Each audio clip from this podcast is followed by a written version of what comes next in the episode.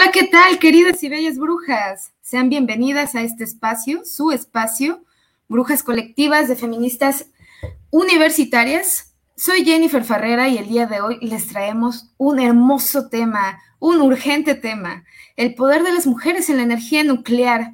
Estamos súper emocionadas eh, por hablar de este campo, lo que significa, sus aportaciones, las mujeres en la ciencia y para ello nos acompañará Raquel Heredia eh, e invitamos a nuestras 24 mil seguidoras a acompañarnos en este viaje súper, súper interesante eh, y esta travesía de conocimientos enormes. ¿Estás por aquí, Raquel?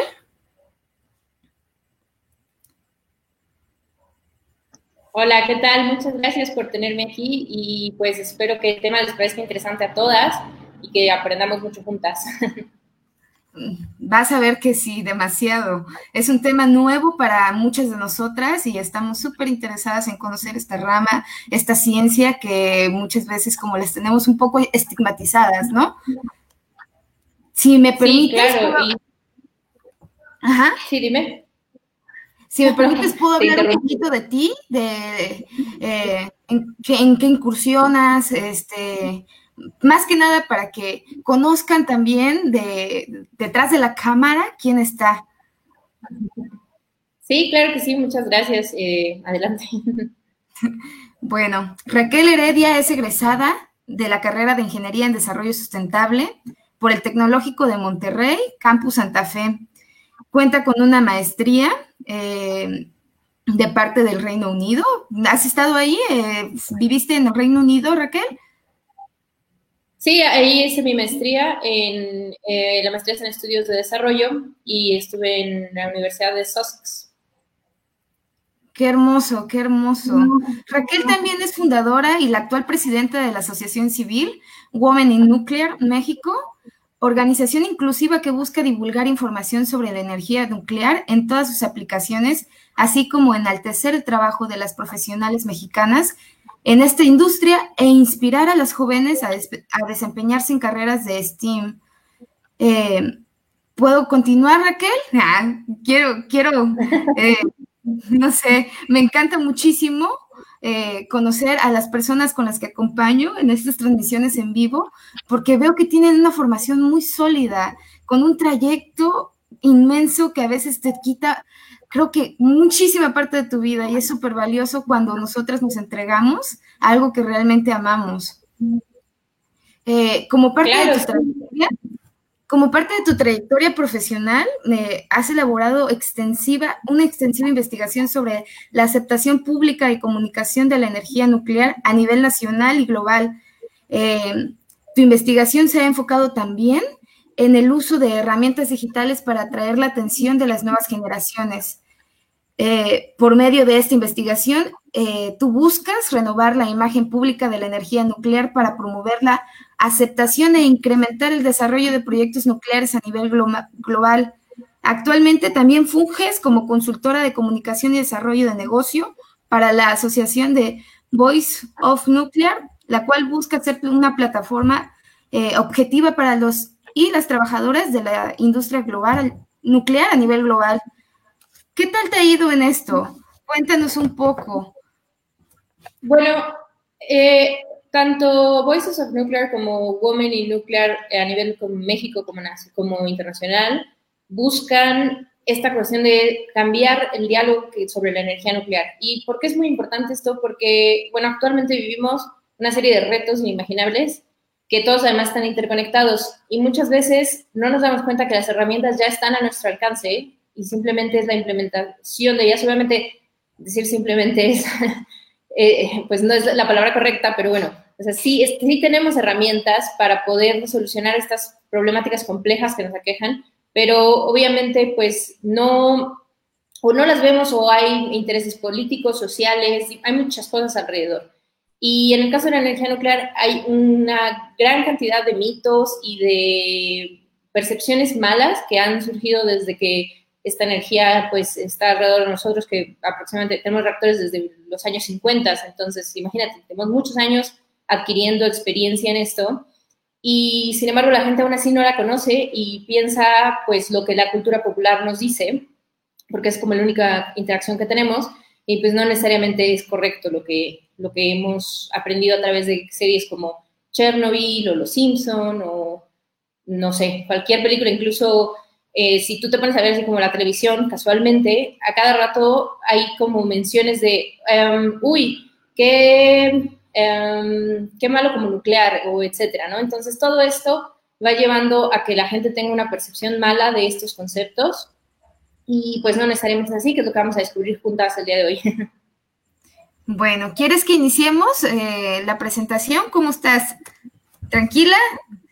Sí, claro que sí, cuando, cuando gusten empezamos. Pues le demos entonces, yo estoy súper emocionada de conocer este campo, la verdad es que es muy nuevo para mí, a pesar de que estoy un poco metida en estos temas. No, pues espero que, disfruten la presentación. Hay muchos conceptos, eh, obviamente pues vamos a irlos viendo poco a poco y si en algún momento cualquier persona tiene una duda, con muchísimo gusto la aclaramos y pues este, espero que disfruten todo esto. Entonces, em, pues empecemos. Pero antes de que empecemos, a mí me gustaría como preguntarte, bueno, ya estábamos hablando de que hay grandes problemáticas, ¿no? Y una de ellas es el cambio climático. Este, y bueno, sabemos que el cambio climático tiene consecuencias inimaginables para nuestras vidas.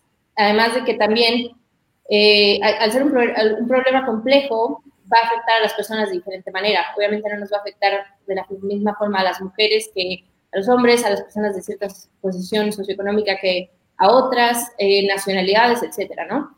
Entonces, todo esto es muy, muy importante y es un problema que es a nivel global. No podemos decir, bueno, yo México hago acciones, pero, em, no sé, Alemania no las hace, o al revés, ¿no? Por decir. Entonces, necesitamos de, grandes acciones y de grandes cambios estructurales a nivel global para que podamos juntos pues sobrellevar todo esto y que los cambios no sean tan drásticos. Aquí en esta diapositiva pues lo que queríamos eh, señalar son diferentes áreas en las que vamos a encontrar eh, un impacto por parte de pues, todo lo que va a suceder con, los próximos años en el cambio climático si no logramos mitigarlo. Entonces va a haber mucha más propagación de enfermedades que ya vimos una enfermedad como nos tiene ahorita, el mundo lo sacudió. Entonces, pues más propagación de este tipo de enfermedades ciertamente pues va a tener un impacto muy, muy grande en nuestras vidas, ¿no? Más desastres naturales, inundación de costas, eh, esto va a llevar a que se desplace gente, pero también la falta de recursos en sus lugares, la falta de oportunidades en sus lugares de origen va a también llevar a que se desplace gente. Y bien sabemos que pues las migraciones no siempre son bien recibidas por los lugares a los que llega la gente, entonces eso también causa conflictos sociales, pérdida de biodiversidad, vamos a incurrir en costos, a todo el mundo la vida se va a volver mucho más cara y también para los países y para, todo, para las industrias se va a volver mucho más complicado producir lo mismo que se producía antes por la escasez de recursos, porque todo se va a cambiar, ¿no? Entonces, todos estos puntos son muy, muy riesgosos y también tienen un componente de género que, bueno, es parte de lo que vamos a tratar el día de hoy, ¿no? El por qué es muy importante como mujeres tomar acción sobre este tipo de cosas, porque pues, digo, obviamente va a depender de nuestra posición socioeconómica también cómo nos afecte, pero al ser pues una, al ser sororas, tenemos que pensar que a muchas mujeres en, eh, en condiciones pues de pobreza les va a afectar inimaginablemente, ¿no? Entonces, tenemos que buscar las soluciones para, para cambiar todo esto. Estoy totalmente de acuerdo. Y bueno, uno de los puntos que, tenemos para decarbonizar, aquí si vemos las emisiones de, CO2 por sector, vemos que hay un sector muy grande que es el del sector energético. Y pues normalmente siempre escuchamos, ¿no? De que hay compromisos por hacer cambios y que vamos a, no sé, a implementar nuevos tipos de combustible, nuevos tipos de energías y así. Pero ciertamente estamos viendo que seguimos teniendo un, gran componente por parte del sector energético en las emisiones. Entonces, esto realmente no está cambiando. Y dentro del sector energético hay diferentes secciones. Una de ellas es la producción de electricidad y calor. Entre las dos eh, son más o menos el, son el 31% y la producción de electricidad es más o menos el 25% por sí sola. Ahí tenemos un sector gigantesco que podríamos, de hecho, decarbonizar fácilmente. O sea, ya tenemos la solución para cómo decarbonizar ese 25% por sí solo y como vamos a ver adelante, incluso casi el 72%. O sea, tenemos la tecnología disponible. Entonces, ¿qué es lo que hay que hacer, no? Pero bueno, esto es muy importante, el cómo vamos a lograr pues que este 72% se reduzca, porque pues realmente pues vemos que eso podría ser una mitigación increíble, ¿no? Además de que la electricidad cada vez está más metida en todos nuestros sistemas, ya se ha vuelto tan esencial como el agua, como el, como el suelo, como todo, está muy, muy metida. De hecho, pues, por ejemplo, gran parte de quien ha podido sobrevivir en esta pandemia ha sido gente que tiene acceso a servicios energéticos. ¿Por qué? Porque puedes trabajar en casa, estudiar en casa, eh, tener acceso a hospitales, todo esto es muy, muy importante y viene con los servicios energéticos. Entonces, siempre hay que mantener en mente que todo está conectado y vamos a necesitar cada vez más energía. Eso es innegable. Más de que, pues, nuestro acceso a la electricidad está altamente ligado a nuestra calidad de vida. Entonces, hay muchísima gente en el mundo que no tiene acceso a la electricidad y que va a tener que tener acceso para poder sobrellevar todos estos cambios que van a venir y pues que además pues es lo justo. En México tenemos un buen acceso a la electricidad, porque digo como buen, entre comillas, porque eh, únicamente el 1% de la población no tiene acceso por completo a la electricidad. Pero no solo se trata de tener acceso a ella, sino a tener acceso a electricidad de calidad o no vivir en pobreza energética más bien. La pobreza energética puede ser que, ok, sí tengo luz para un foco, pero no tengo luz para refrigeración o calefacción en los lugares que necesito, porque hay eh, zonas que necesitan vivir con calefacción por, los, eh, por las temperaturas o con eh, aire acondicionado, porque también hay temperaturas muy altas. No tengo acceso a electricidad para bombeo de agua. Entonces, realmente, si nos damos cuenta, hay una gran desigualdad en estos puntos de cómo en casas tenemos 15 focos y en otras un foco para la escuela, en todo el, pueblo, ¿no? Entonces, bueno, eso, a pesar de que diríamos, ok, estas personas tienen acceso a la electricidad, viven en pobreza energética porque no tienen acceso a servicios de calidad. Eh, también eh, tener, por ejemplo, en zonas, por ejemplo, en Yucatán, que hay muchos em, apagones. Eso también es una problemática porque pues, no puedes estar así. ¿Cómo van a sobrevivir las industrias, los hospitales, la misma gente? ¿Cómo puedes estudiar si se te está yendo y viniendo la luz, etcétera, ¿no? Entonces, todos estos puntos son súper, súper importantes y tenemos que considerarlos. Ahora bien, si vemos la generación de energía eléctrica, que hablábamos que es el 25%, vemos que alrededor del 60, bueno, el 63.9% está producido por fuentes fósiles. Entonces, ustedes pensamos, no, bueno, se han instalado mucho tipo de generación limpia, como eólica, como solar, entonces seguro ya estamos ganando esta batalla y se va reduciendo. Desafortunadamente no. ¿Y por qué? Porque cada fuente de generación tiene características y funcionan de diferente manera.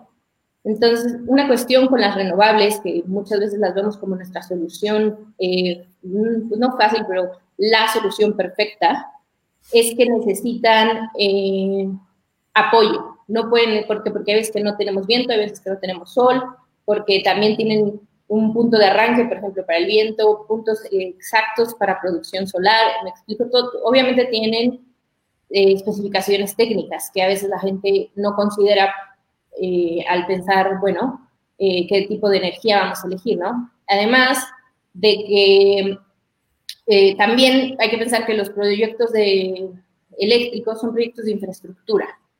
Entonces, sí hay proyectos muy padres de llevar electricidad a las comunidades a través de poner unos paneles, em, quizás, bueno, aerogeneradores ya es más complicado porque normalmente los pones en partes, pero digamos en la solar. Pero una vez más caemos en el caso de que no estás llevando servicios en general de calidad, estás como poniéndole un curita a la situación. De, bueno, ya pueden prender el foco, bien, ¿no? Pero no están teniendo realmente alumbrado público, lo cual como mujeres también es un punto súper importante porque pues ciertamente no vas a estar completamente más segura, pero al menos vas a poder transitar quizás en algunos lugares al tener más infraestructura también que haya caminos, que haya transporte, que haya empleo para que pues este, en la comunidad la gente tenga acceso a diferentes cosas, acceso a la educación, acceso a hospitales. Eh, un punto que a mí me gusta mencionar mucho es que con los grandes proyectos de infraestructura viene el desarrollo socioeconómico y este, con esto viene que lleguen hospitales a las zonas, imagínate que tú vives en una zona muy, muy aislada y ni siquiera para ir a detectarte una enfermedad, pues tienes que trasladarte hasta cuatro, seis horas, las horas que tengas que trasladarte, eso te implica muchísimo tiempo de tu vida que no siempre vas a poder, eso solo para detectártela. Imagínate, para tratártela, pues te tienes que mudar y si no tienes las posibilidades económicas para hacer eso, pues ¿qué vas a hacer, no? Entonces, realmente lo que necesitamos es desarrollar diferentes zonas y no eh, pensar que porque ya tienen acceso a un foco, a dos focos, va a estar bien, ¿no?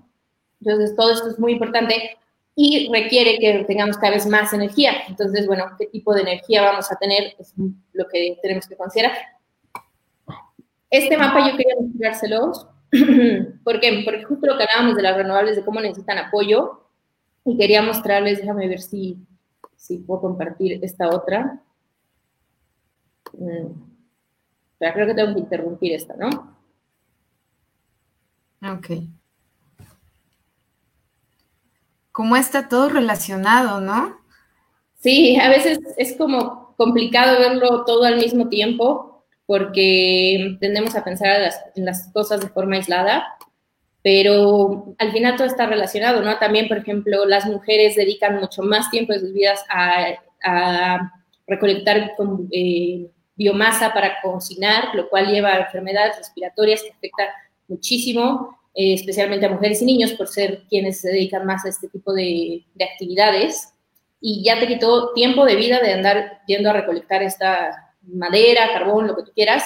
Al quemarla te está afectando eh, respiratoriamente y todas las cosas pues van llegadas con el tener acceso a estos servicios energéticos, ¿no?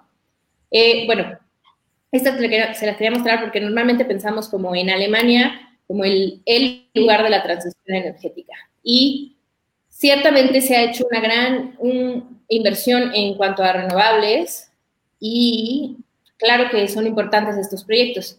Sin embargo, perdón, es que no sé por qué se movió así. Lo que vemos en este mapa es, bueno, los países se ven en diferentes colores ahorita que, que vuelva a cargar. No te preocupes. Los problemas técnicos siempre existen. Pero lo que vamos a ver es que se van a ver países de diferentes colores. Cuanto más verde se ve el país, más limpia su matriz energética es. Cuanto más café, amarillo o marrón se ve, marrón es el menos limpio, ¿no? Este, pues es que es menos limpia.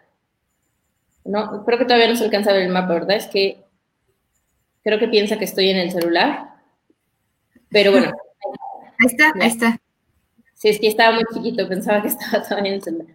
Pero bueno, entonces, e, esta página, ustedes la pueden consultar, se llama electricitymap.org y este, no tiene información de todo el mundo porque tienes que, se tienen que meter más datos, pero se puede ver muy claramente, como te digo, esta comparación aquí entre Alemania y Francia. Si vemos Francia, está muy verde, cuando vemos que Alemania está más amarillo, que estaríamos, bueno, si Alemania ha invertido tantos renovables, ¿por qué está más amarillo? Pues porque estas renovables se han tenido que respaldar con, fuentes fósiles y sobre todo las han respaldado con generación por eh, carbón, el cual es muy, muy contaminante. Entonces, eh, pues ahí dices, bueno, esta transición energética ¿qué tanto está funcionando, no? En cambio, Francia ¿Cuál es la diferencia? Bueno, Francia produce el 75% de su electricidad a través de energía nuclear. Entonces, al ser una energía limpia y tener pues, la mayor parte de su generación por este tipo de, fuentes, pues su, intensidad de carbono es muy, muy baja, como podemos ver, ¿no? Ciertamente también están invirtiendo en renovables, pero siguen teniendo la nuclear. Y esta nuclear funciona como algo que se llama carga base, quiere decir que es la de respaldo que está produciendo la energía continua que siempre estamos necesitando y bueno, las renovables operan más como en cuestiones de picos. Wow. Sí, yo había leído que precisamente un kilogramo de uranio puede generar 90 mil veces más energía que un kilogramo de carbono. Y creo que eso interviene, ¿no?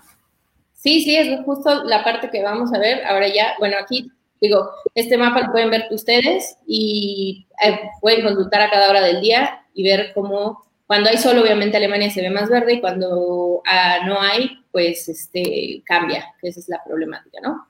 Entonces, bueno, ahora sí vamos a nuestra presentación. Nada más déjenme vuelvo a compartir.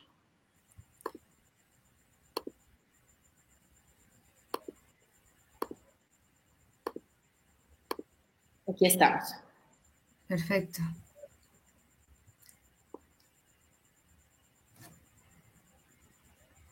Y bueno,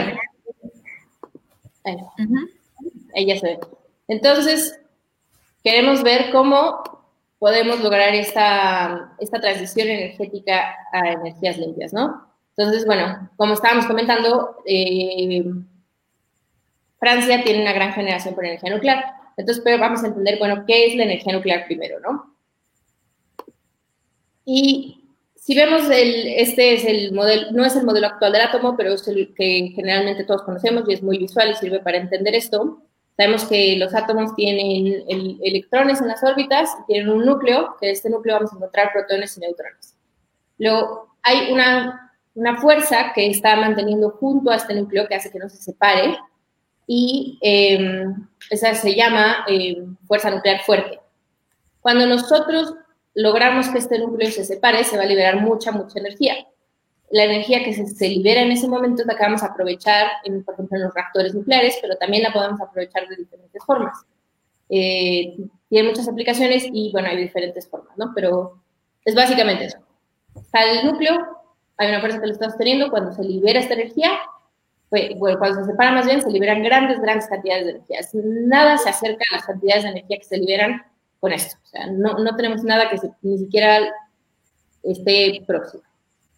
Luego, para aprovechar esta energía, eh, tenemos fundamentalmente dos, dos, reacciones. Una es la reacción de fusión y la siguiente es la reacción de, fisión. La reacción de fusión, bueno, como pueden ver ahí, es la unión de dos o más núcleos ligeros que forman un núcleo pesado y eso es lo que sucede en el Sol. Y la fisión es como el, el contrario, ¿no? En vez de unirse, se van a separar. Y ahorita lo vemos como en diagramitas para que se vea como más visual. Eh, ok. Ahí va. Entonces, esta es la fusión. Tenemos dos núcleos ligeros, que son estos que por eso se ven como más chiquitos, digamos, y se van a unir a formar uno más pesado y, bueno, van a liberar sus productos de la reacción y grandes cantidades de energía. Ciertamente la fusión produce más energía que la fisión. Simplemente, bueno, no hemos logrado todavía aprovechar esto de forma comercial sabemos cómo sucede y hay proyectos para que, para que se logre esto, pero hay que tener reactores de fusión eh, a nivel comercial, pero todavía no estamos en eso. Pero bueno, este es un gran, digamos, hito de la ciencia que esperamos que en algún momento se logre y que va a tener grandes implicaciones para nuestra pues, generación limpia, pero también no, no produce CO2 al hacer esta reacción. Y bueno, vemos que los productos de la reacción, bueno, realmente es helio, que pues, también es, es útil, energía y bueno, más neutrones, ¿no? Entonces. Y aquí nada más es un pequeño video como para que lo vean más gráfico, porque a veces como que no se entiende también cómo es que, estos dos núcleos están juntándose. Y bueno, ya forman el, núcleo más pesado. Y como les decía, esto sucede en el Sol. Realmente es, es, un reactor nuclear de, de fusión gigantesco. y también, bueno, en los proyectos que se están realizando en diferentes partes del mundo. Y luego tenemos la fisión. La fisión es la que nos va a, nos va a llevar durante toda esta presentación, porque, bueno, es la que usamos para los reactores nucleares comerciales. Y lo que sucede aquí es que un, tenemos un núcleo pesado que es impactado por un neutrón. Esto causa que se desestabilice. Al querer eh, llegar a, a volver a ser estable, se separa, liberando esa gran cantidad de energía que habíamos comentado y también libera este, pues, otros productos de reacción, entre ellos más neutrones que van a ir a impactar a otros núcleos. Y así es que vamos a estar produciendo energía dentro de un reactor nuclear. Y bueno, aquí podemos ver justo igual la... Bueno, es, es, la, es una animación también con, con, el mismo concepto, pero si no jala, pues seguimos. y bueno, es, ¿por qué puse Alice Ritter? Porque justo eh, a veces pensamos que, este, esta industria quizás sea de hombres, digamos. Y sí, quizás ahora esté tradicionalmente un poquito más dominada por hombres, sin embargo, las mujeres eh, hemos estado llevando cada vez más pasos para participar más y es una industria completamente comprometida con la equidad de género. Es eh, realmente impresionante que, que, que, activamente realmente sí está buscando que haya mayor participación de mujeres. Pero justo la reacción de fusión la tenemos gracias a esta científica que mucha gente no conoce y sin embargo es considerada una de las científicas más importantes que ha cambiado nuestra vida pues hasta ahora, ¿no? Y normalmente cuando hablamos de, de fisión nuclear pensamos, en, bueno, si conocemos un poco la historia, en Otto Hahn, por ejemplo, que fue quien, eh, quien recibió el premio Nobel por, por esta reacción, pero sin embargo quien desarrolló la matemática y quien entendió los resultados y además acuñó el término de fusión fue Lise Meitner. ellos dos trabajaban juntos, pero cuando estaban trabajando, eh, bueno, en este periodo no se permitía a las mujeres participar activamente en ciencia. Eh, de hecho, ella muchos años trabajó sin sueldo alguno en diferentes universidades investigando y así, porque pues no, no era algo que se permitiera. Y además, bueno, Lise Meitner era judía y eh, es austriaca, entonces el, periodo en el que vivía fue justo la Alemania nazi, entonces pues en ese momento no se permitía que, estuviese participando y en el premio Nobel no quiso tener este como encuentro de decir, bueno, vamos a darle el premio Nobel a ella, de hecho, pues nunca se le reconoció eh, este premio. Sí se nominó a ella después algunas veces para el premio Nobel, de hecho varias veces, pero nunca lo obtuvo. Y bueno, eh, en su honor, por, sus descubrimientos, se nombra el Meitnerium, que bueno, es uno de los elementos de la tabla periódica, pero bueno, esta mujer hizo gran, grandes contribuciones a, a, la ciencia y bueno, ciertamente pues la reacción de fusión es impresionante, como vamos a ver todo lo que podemos hacer por ella y pues se lo podemos agradecer a una mujer.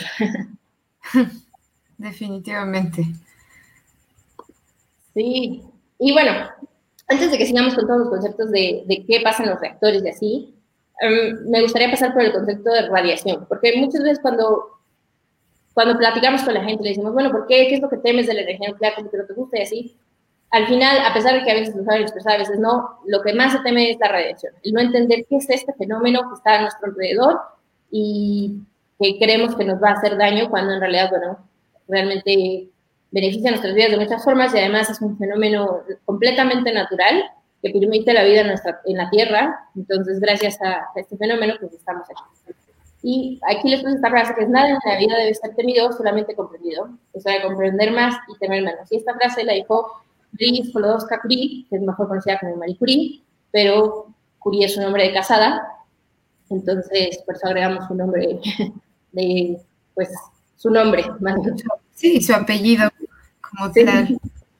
Y bueno, Marie Curie, ese es otro gran descubrimiento que se le debemos a una mujer y pues como vemos, la energía nuclear está llena de grandes mujeres que hicieron muchas contribuciones.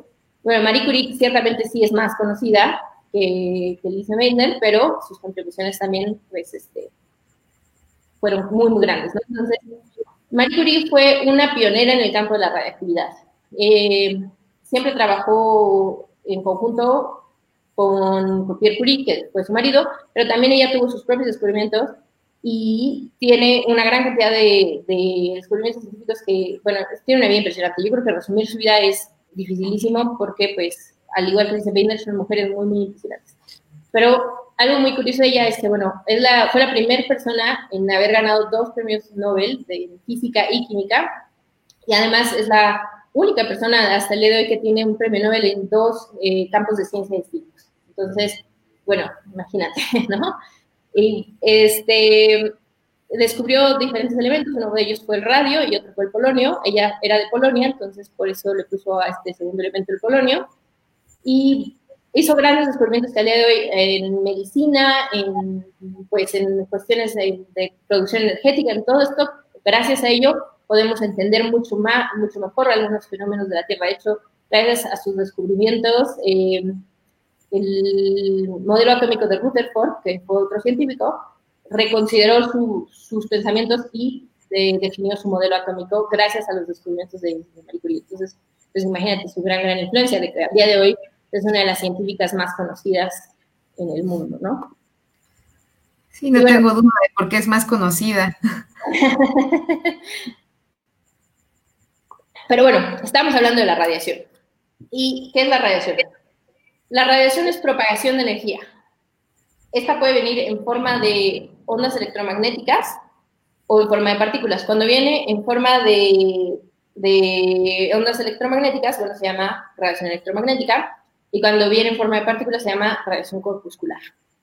Y dentro de las radiaciones podemos encontrar radiaciones ionizantes y no ionizantes. Esta es la parte que a nosotros nos interesa, ¿por qué? Porque las ionizantes tienen la capacidad de alterar nuestra composición, nuestro ADN, pero las no ionizantes no. Entonces, a veces, por ejemplo, cuando los chicos, no sé si te dicen, este, no, no estés en el microondas porque te va a dar radiación y eso te puede afectar, ¿no? Y quieres tener la cara ahí enfrente del microondas esperando que Entonces, eso no es cierto porque de hecho vemos que el microondas está dentro de las no ionizantes, que te digo que no están afectando nuestra, nuestra composición, al igual que las ondas de radio, eh, los termómetros infrarrojos, que es lo, de hoy. El infrarrojo, pues está dentro de las no ionizantes, aquí está, entonces pues no, no pasa nada si toma la temperatura en la frente.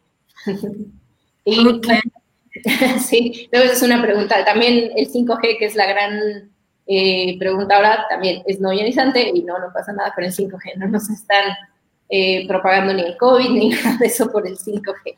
Este, y luego tenemos las ionizantes que sí tienen la capacidad de, alterar nuestra composición. Eso no quiere decir que sean malas, simplemente que tenemos que tener pues, distintas uh, prevenciones o cuidados al tratar con ellas.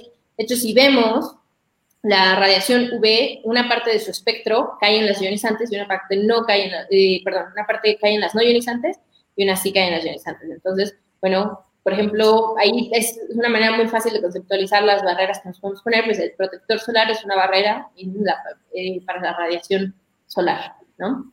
Vemos que las personas también son radiactivas, los alimentos, todo. Entonces, alrededor de nosotros siempre hay eh, radiación, siempre. Y es un fenómeno completamente natural que no tenemos que temerle y está presente. Y bueno, esto es para que vieran de dónde viene la, la corpuscular, que es la que viene de partículas, y bueno, puede ser beta, alfa, neutrónica, y la gamma y la X también es en ondas. Simplemente como para que vean una diferencia, la de ondas y la de partículas. Ok. Y, perdón, ¿eh? Bueno, lo que decía es que siempre estamos alrededor de la radiación. Hay un concepto que se llama radiación de fondo y esta es a la que vamos a estar expuestos constantemente. Esta puede venir de elementos naturales. De hecho, por ejemplo, el gas radón es uno de los gases más eh, abundantes en la Tierra, en común, se encuentran en todos lados. De hecho, por ejemplo, las casas que tienen sótanos y no los ventilan, continuamente van a estar expuestos al gas radón, eh, diferentes zonas, si hay mucha concentración de gas radón, en, por ejemplo, en Chihuahua, pues va a estar expuesto y así. Obviamente, pues se tienen que tomar algunas previsiones como ventilar, y básicamente, considerar la cantidad que hay alrededor, pero el punto es que va a estar ahí presente y eso es simplemente por, por la tierra, ¿no? ¿no? No tiene nada que ver con las actividades, por ejemplo, de, de, plantas nucleares ni nada de eso, es una actividad completamente natural. También vemos que los rayos cósmicos, otros elementos que hay en los eh, elementos de construcción, comida, bebidas, tenemos fuentes artificiales. Si vemos en las fuentes artificiales, la gran parte de la radiación que estamos expuestos viene por actividades médicas, que vamos, nos vamos a una radiografía, una tomografía, etcétera, diferentes cosas que hacemos, pues es la, gran, la mayor parte de las fuentes artificiales. Y si ves la, la actividad nuclear, pues no representa un, una gran cantidad de, de, radiación. ¿Por qué? Pues porque en las centrales no es como que está saliendo radiación por todos lados, como la gente a veces piensa que, no, pues, si vivo al lado de una central, ya este, me va a dar cáncer, me va a salir cualquier mal. No, así no pasa. De hecho, hay un dato muy curioso que es que comerte un plátano te da la misma dosis que vivir al lado de una central, porque pues, los plátanos tienen potasio 40, que es radioactivo. Entonces, un solo plátano te da la misma dosis de radiación que vivir al lado de una central nuclear todo un año. Entonces, pues, ahí, y nadie dice que los plátanos, al contrario, los plátanos son muy sanos, son muy buenos y tenemos que comerlos, ¿no? Entonces, pues, como vemos, no es, no es una actividad que incremente nuestra exposición a la radiación. Y bueno, hablamos de radiación, tenemos que tener en cuenta unos conceptos que son fundamentales. Uno de ellos es la dosis a la que vamos a estar expuestos, el blindaje que vamos a tener entre nosotros y la fuente de radiación, la distancia y el tiempo al que vamos a estar expuestos. Entonces, por ejemplo, si tú vas a que te hagan una, un estudio médico y te tienen que tomar una radiografía de solo una zona, pero de otra zona no, y te ponen un chaleco de plomo, por ejemplo. El, pues, eh, esto es porque el plomo, bueno, es un blindaje y este, el médico va a saber qué tanta dosis te va a administrar, a qué distancia y te pone tu blindaje y durante cuánto tiempo. Entonces, son conceptos muy, muy importantes y ciertamente si lo seguimos, no, nadie corre riesgo alguno de absolutamente nada. Ahí. Y bueno, para entender un poquito más de las dosis y poder conceptualizarlas, como ya hemos dicho, es, un, es una actividad muy normal que está presente en todos lados y si vemos aquí, la que está hasta abajo es vivir un año junto a una central. pues vemos que hay muchas maneras de medir la radiación. la que, la que vamos a hablar para cuando interactúa con, con los seres humanos y que pudiese llegar a causar algún daño si hay un exceso de exposición, es los cibers. Y bueno, esta tabla está en microcibers. Y vemos que pues vivir al lado de una serpiente realmente está muy bajo. Tomar un vuelo, por ejemplo, te, toma, te, te, contribuye mucho más a la radiación. Entonces, por ejemplo, el personal aéreo está constantemente expuesto a la radiación y esto se factoriza en su número de horas de vuelo, ¿no? Entonces, por ejemplo, es otra, es una actividad que quizás, bueno, que no es nuclear, pero se, se relaciona. Y aquí, eh, bueno, es la que estamos expuestos continuamente por los alimentos, por la cósmica, por los eh, gases, si en ciertas zonas del mundo hay mayor incidencia de radiación, etcétera. Entonces, pues, vemos, el punto es que diariamente vamos a convivir con ella, y está bien, es normal, y no nos está pasando absolutamente nada. Y luego, este es el concepto de blindaje. Como habíamos dicho, bueno, hay diferentes partículas, las alfa, las beta, las gamma los neutrones, y cada una de estas partículas se detiene por diferentes tipos de blindaje. Las alfa, por ejemplo, no pueden pasar una hoja de papel, entonces, pues, realmente es una hoja de papel que no tiene gran grueso, ¿no? Entonces es, es muy sencillo, ¿no? Luego las beta no pueden pasar aluminio, por ejemplo, una placa de aluminio, las gamma no pueden pasar el plomo, y el mayor blindaje que vamos a encontrar va a ser el agua. Entonces, el agua va a, jugar un factor muy, muy importante en la generación eléctrica, como pues este, protección para nosotros y en otras eh, dentro del reactor, que vamos a hablar ahorita, pero bueno, para que lo mantengan en cuenta que pues, el agua es el mayor blindaje, y el concreto también. Y estos son dos elementos que vamos a encontrar siempre en las plantas nucleares, agua y concreto. Este. Ahora sí, ¿cómo funciona un reactor nuclear? Bueno, habíamos dicho que teníamos la reacción de fisión, ¿no? Entonces viene el neutrón, impacta nuestro núcleo pesado y se liberan otros neutrones y otros productos de la reacción, y esto se llama reacción en cadena. Como pueden ver aquí, se forma una cadena, literalmente. Entonces, eh, eso es lo que queremos que suceda dentro de un reactor nuclear, esta reacción en cadena que nos va a permitir estar eh, generando energía en grandes, grandes cantidades, ¿no? Pero es básicamente esa reacción de fusión y listo. Y bueno, como esos neutrones van a una gran velocidad, necesitamos como bajarles la velocidad. Van como neutrones rápidos y necesitamos llevarlos a neutrones térmicos, digamos. Y para eso se usa un moderador. Y por ejemplo, estas explicaciones las voy a dar más centradas en el tipo de reactor que tenemos en México, porque hay una gran cantidad de diseños de reactores, pero bueno, eh, aquí en el, nosotros vamos a usar el agua como moderador, entonces por eso me está diciendo que, que juega muchos papeles. Eh, lo que hace es que, bueno, eh, la, los núcleos de hidrógeno van a hacer que este, estos neutrones se vuelvan más lentos, digamos, van a ir como que chocando, se vuelven más lentos y ahora sí ya podemos hacer nuestra reacción en cadena. Esto es solo un dato como para que supieran la, la, importancia del agua, pero bueno, así es básicamente como Y cuando pensamos en un reactor nuclear, muchas veces pensamos en cosas como, no, bueno, no sé cómo funciona, qué, qué pasa ahí adentro. Lo que sucede es una, es una termoeléctrica. Una central nuclear es una termoeléctrica, simplemente lo que cambia es que dentro del reactor, bueno, lo que tenemos es esta reacción de, de fusión, en lugar de estar quemando, por ejemplo, carbón o cualquier otro combustible, estamos haciendo una reacción de, de fisión, perdón. Este, y bueno, entonces vamos a generar eh, energía en forma de calor, vamos a llevar agua a, vapor, este vapor va a ir a mover las turbinas y bueno, este, las turbinas van a hacer movimiento, van a pasar al alternador y esto va a convertirse en electricidad. Es un, funcionamiento muy, muy sencillo. Hecho, este diagrama pues, este, pues viene muy, muy claro cómo es que funciona, ¿no? Y aquí podemos ver cómo eh, funciona un poquito más claro. Entonces aquí tenemos el reactor eh, generando calor. Este calor hace que se, que se vuelva a vapor esta agua, pasa por las turbinas, las mueve, pasa por un ciclo de enfriamiento, regresa y vuelve a hacer el ciclo. Entonces, como vemos, pues no estamos sacando algo como CO2 o algún contaminante de esta forma que, en otro tipo de centrales normalmente sí haríamos, ¿no? Realmente pues es un, pues como una tetera gigantesca. Sí, claro, es una muy limpia, por lo que veo, una función muy limpia. Exacto, entonces muchas veces cuando pensamos que, entonces, ¿qué sale de estas torres, no? Que siempre ubicamos estas torres de enfriamiento como, como, como, con las centrales nucleares y como que algo contaminante está saliendo, pues no, realmente lo que está saliendo es vapor de agua. De hecho, esta, a pesar de que están muy relacionadas a la energía nuclear, no son propias de la energía nuclear. Cualquier termoeléctrica puede usarlas porque lo que hacen son, es enfriar, no, no están ligadas a la tecnología. De hecho, por ejemplo, Laguna Verde, que es la central que tenemos en México, no tiene torres de este tipo, sino hace un enfriamiento de otra forma. Pero bueno, simplemente lo que está saliendo de ahí es puro vapor de agua que no es como que nos tiene que preocupar realmente, ¿no? Eso sí es un dato interesante, ¿eh? Yo no sabía qué era que salía de ahí. Mm. Sí, luego mucha gente le pregunta, bueno, ¿y qué tú, tú crees que sale, no? Entonces, no, pues, no sé, algo que se está quemando y los contaminantes, la radiación y así. simplemente es vapor de, agua y eh, del ciclo de enfriamiento, de hecho, porque eh, si vimos había un ciclo en el que está haciendo un vapor, pero este está completamente cerrado, siempre se vuelve a condensar y regresa a nuestro reactor. Entonces, el vapor de agua que sale es parte del ciclo de enfriamiento, no del ciclo de vapor. Eso es muy, muy importante diferenciar para que no pensemos que viene contaminado ni nada de eso.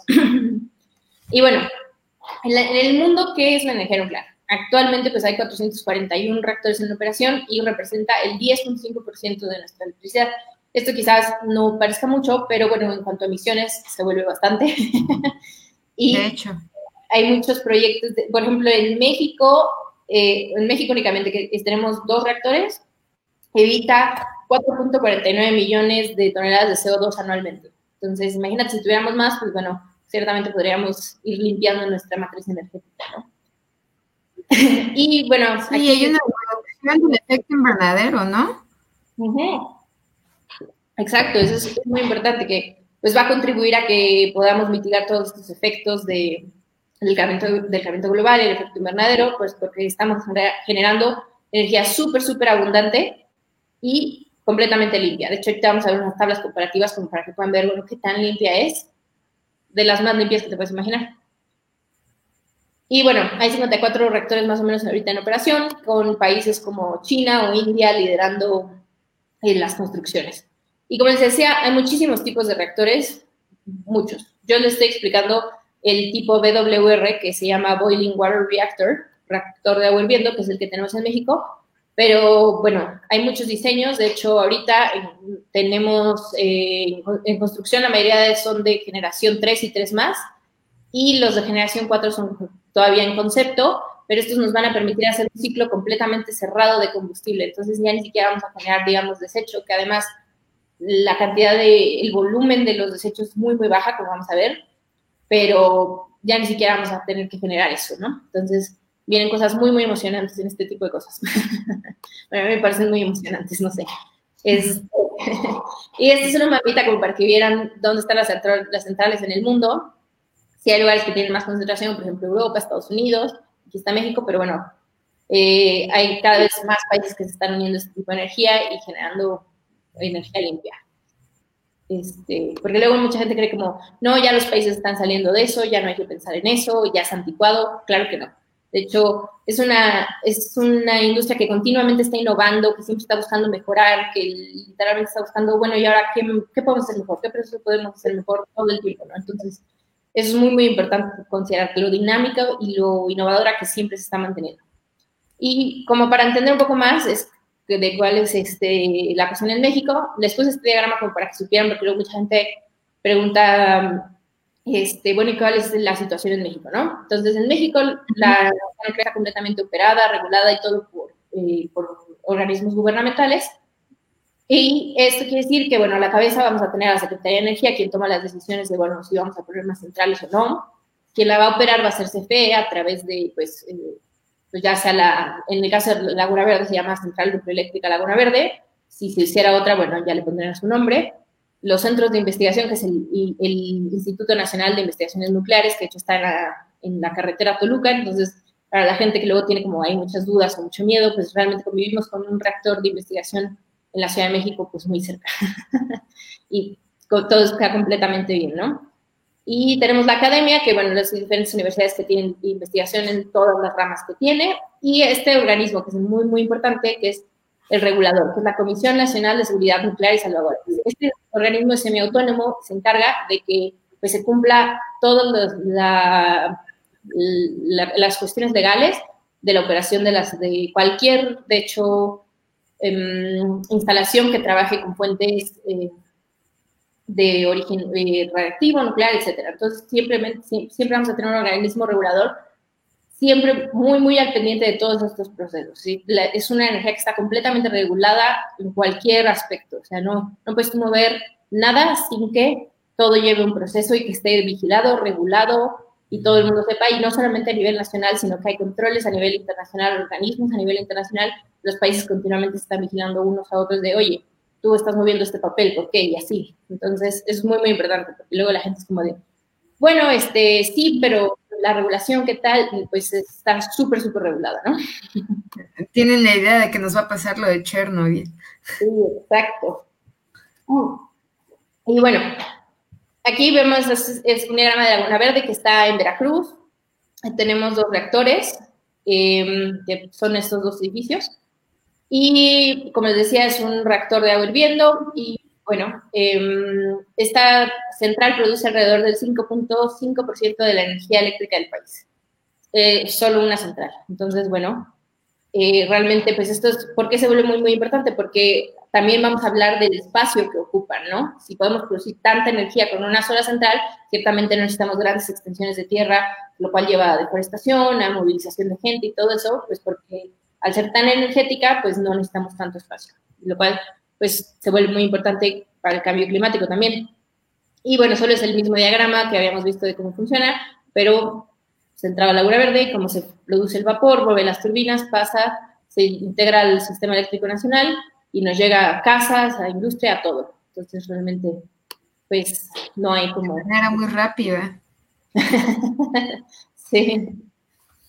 Y bueno, hablando del combustible, como para que lo pudieran dimensionar, eh, el combustible va a depender del tipo de tecnología y todo eso, pero bueno, en, el, en el tipo de reactor que tenemos en México se usa el, el óxido de uranio, y son estas pastillitas, que son literalmente chiquititas, o sea, como puedes ver ahí, 10 milímetros por 8 milímetros, o sea, nada. Y una de estas pastillitas, bueno, te produce una cantidad de energía impresionante cada una de ellas. Se meten eh, millones de pastillas, de hecho, en el reactor, se meten varias en estas... Eh, en estas varillas de, que son varillas de Circaloy, luego se hacen arreglos de combustible y se meten diferentes arreglos dependiendo de lo que necesite dentro del reactor y bueno, tenemos millones de pastillas produciéndonos energía ahí. Aquí podemos, por ejemplo, ver cómo para producir mil megawatts eléctricos requeriríamos diferentes, este, diferentes cantidades de energéticas y bueno, ciertamente dos millones, casi dos, bueno, más de 2,5 millones de toneladas de carbón pues van a producir una cantidad impresionante de, contaminación comparada con, pues, 30 toneladas de uranio, que además al ser pues, tan pequeñas estas pastillas, pues no te ocupan mucho espacio, 10 metros cúbicos, pues no, no es mucho espacio, ¿no? y bueno, para que lo pudieran dimensionar un poquito más fácil, porque luego como, bueno, ok, sí, este, estas pastillas, ¿cómo funcionan? Bueno, una sola de estas pastillas te puede producir lo mismo eh, que tres barriles de petróleo o cuatro, 480 metros cúbicos de gas o una tonelada de carbón. O sea, una sola pastilla. Te digo que tenemos millones dentro de un reactor, pues ciertamente su, su, la, su potencial energético es inmesurable, ¿no? Nada se va a comparar porque pues, y al final pues su volumen es muy, muy bajo, lo cual pues manejarlas, todo esto pues se vuelve pues más sencillo. Y bueno, como hemos dicho, al ser tan energético no vamos a necesitar tanto espacio para producir grandes cantidades de energía. Entonces, por ejemplo, para producir la misma cantidad de energía, que sería, eh, en este caso, en esta escala de toma, bueno, por unidad eléctrica, entonces, para producir la misma cantidad de energía vamos a tener que tener una gran cantidad de espacio si vamos a hacer por biomasa, por hidroeléctrica o por viento. En cambio, si tenemos la nuclear, pues realmente es la que va a ocupar mucho menos espacio.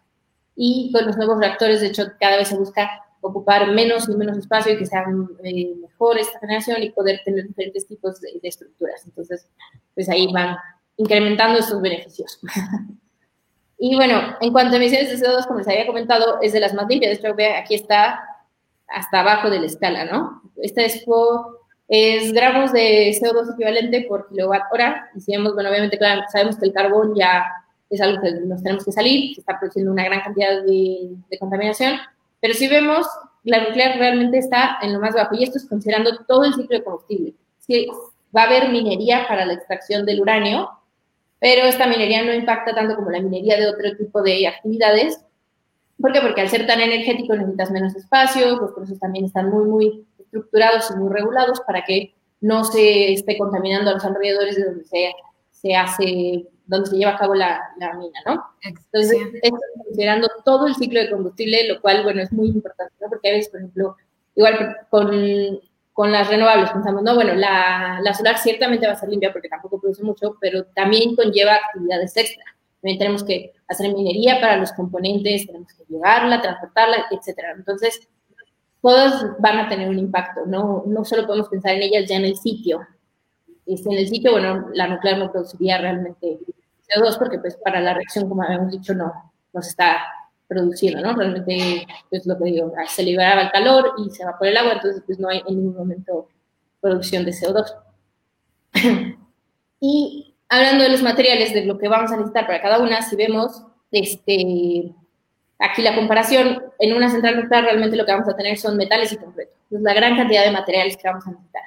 Esto quiere decir que al, final, cuando desmantelemos la planta, el manejar este, este, estos materiales va a ser más sencillo que manejar componentes electrónicos muy, muy específicos que pueden contaminar o metales, etcétera. Entonces, bueno, eh, realmente este comparativo es también que piensa uno, bueno, al final de la vida de la planta, ¿qué va a suceder, no? Y pues este, estos materiales pues, nos van a ayudar a que sea mejor tratarlos, además de que las centrales nucleares pueden vivir más de 60 años, lo cual es pues 60 años de producción energética limpia y tiene las vidas pues más altas.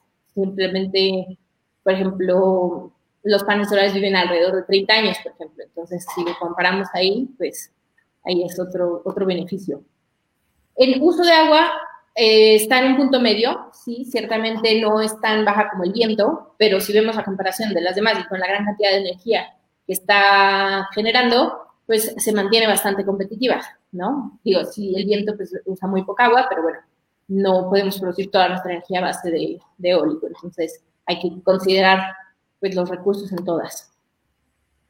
Y esto es como para, que lo vieran como en perspectiva, ¿no? Porque a veces hablar de números es un poquito difícil, bueno, ok, este, que, que sí produce mucha energía o no, pues por ejemplo, para, con 1000 megawatts eléctricos sería eh, la cantidad necesaria para iluminar alrededor de 700 20.000 hogares, con una iluminación eh, con alta, entonces es un cálculo hecho para casas en Estados Unidos, que pues bueno, tienen un consumo eléctrico alto, entonces necesitaríamos eh, un solo, un reactor nuclear o dos plantas hidroeléctricas, seis quemadores de gas, ocho carbón, etcétera. O 10 millones de paneles solares o 1.800 millones de gas, digo, obviamente esto va a cambiar dependiendo de, las especificaciones, pero es como para que nos demos una idea de qué tanta energía estamos produciendo con un solo reactor. Entonces, es, es, es impresionante.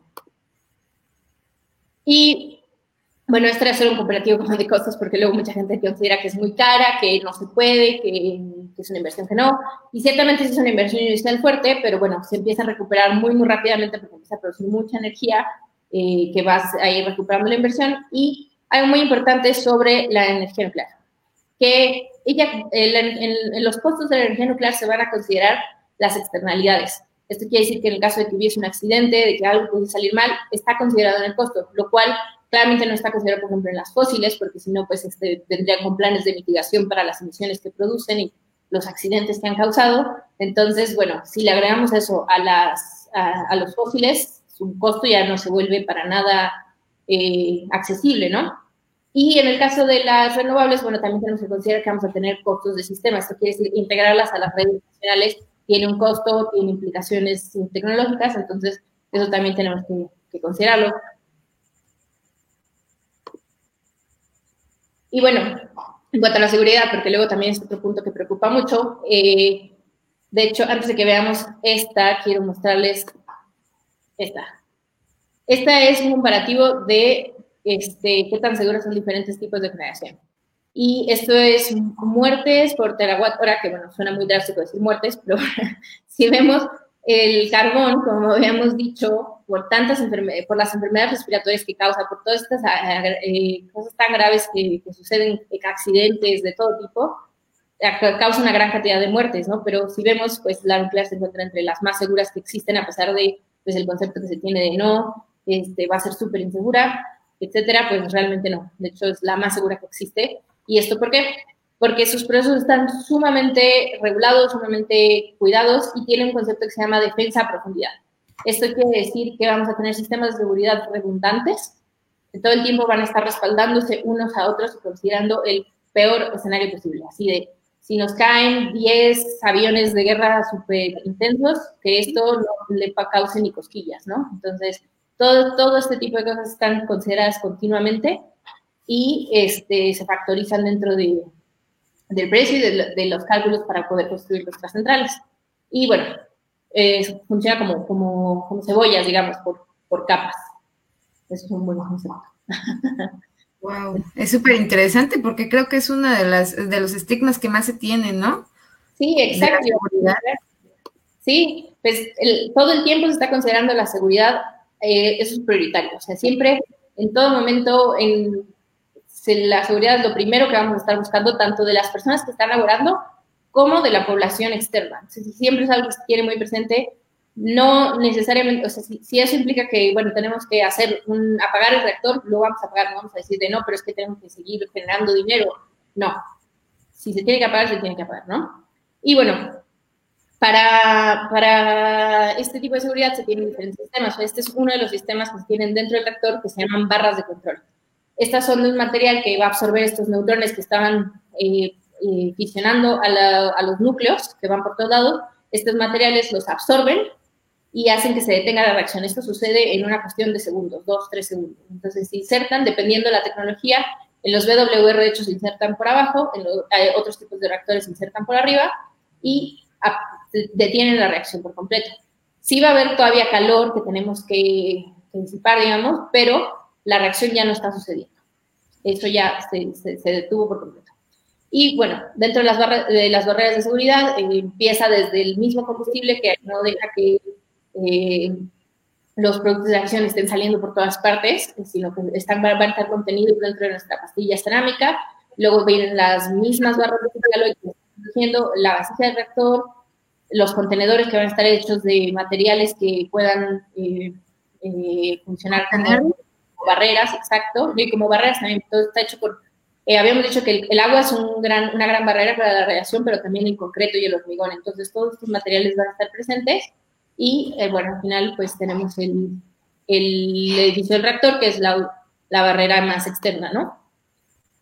Y este, bueno, otro de los conceptos que viene es, bueno, ¿y qué pasa entonces con los desechos? Como vemos aquí, las diferentes fuentes de energía van a producir desechos, eso es cierto, pero lo importante es qué tipo de desechos estamos produciendo. En el caso de, por ejemplo, las fósiles como el carbón, la ceniza causa grandes problemas eh, pues, medioambientales y de salud, que ya hemos visto, ¿no? Y este, en el caso, por ejemplo, de otro tipo de, de, generaciones, vamos a producir residuos tóxicos, lo cual tratarlos también conlleva diferentes actividades que pues eh, requieren ya sea recursos, tiempo, problemáticas, y en la nuclear vamos a producir eh, residuos de tipo radioactivo. La característica especial de los residuos radioactivos es que es el único residuo que tenemos que conforme pasa el tiempo, menos actividad tiene. Esto quiere decir que deja de ser, digamos, peligroso.